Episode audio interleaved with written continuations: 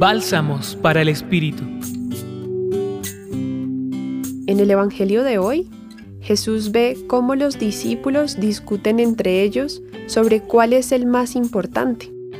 Jesús, como siempre, en su tono educativo y pedagógico, les quiso dar una lección. Tomó a un niño de la mano y le dijo, Quien acoge al niño, me acoge a mí. ¿Se imaginan el impacto que debieron sentir los discípulos?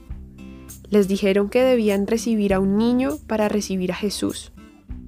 Eso, en la época, era recibir al que no importaba en la sociedad. Los niños eran los descartados. Sin duda, fue un impacto muy fuerte. Esto nos da una señal.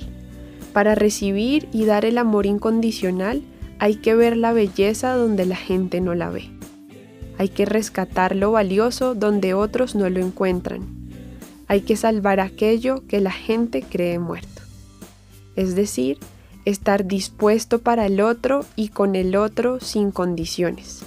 Este es el verdadero amor incondicional, ese al que estamos llamados hoy. Los acompañamos hoy en la reflexión David Trujillo y en la voz Isabela Tenorio Bando del Centro Pastoral San Francisco Javier de la Pontificia Universidad Javeriana.